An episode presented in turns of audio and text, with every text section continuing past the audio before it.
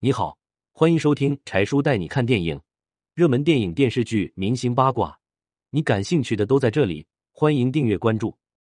马未都两万请保姆，因一个小毛病让他厌恶至极，最后不得不将其辞退。马未都每月两万请了一个保姆，倒也勤劳踏实，从未动过他家古董字画之类的财物，但却有一个小毛病让马未都十分讨厌，最后不得不辞退了他。名人请保姆，虽然出得起高工资，但是想找到一个合适的也没有那么容易。马未都曾经找了一个保姆，每月给两万块的工资，这待遇已经相当好了。就是有些白领也不一定能拿到这样的收入，而工作无非就是打扫打扫卫生、做做饭，也不怎么不累。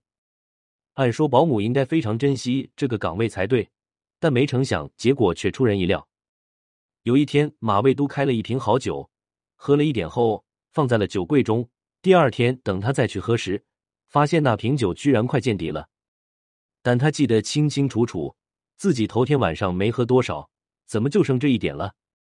虽然很纳闷，但马未都也没有太往心里去，猜想可能是蒸发掉了吧。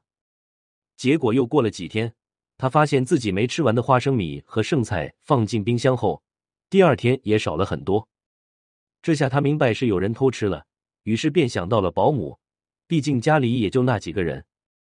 马未都把保姆叫来一问，他立刻承认了，还振振有词的辩解道：“我知道你吃不完，放坏了也是浪费，所以就带走了一点。”马未都挺无语的，但因为一些剩饭剩菜也不值得发火，只好语重心长的告诉保姆：“你有什么困难尽管说，我能帮一定帮你。”但以后不要再私自拿家里的东西了。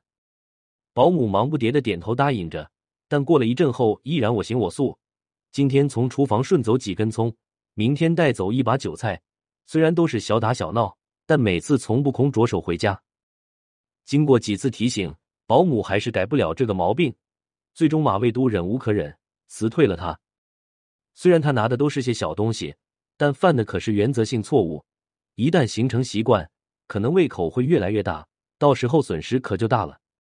马未都一向很大方，给保姆开的工资也非常高，但却不能容忍他小偷小摸的行为。你想要什么可以说出来，但坚决不能私自去拿，无论是大件还是小件。而这个保姆估计也是脑袋瓜短路了，捡芝麻丢西瓜，因为贪小便宜丢了一份好工作，得不偿失。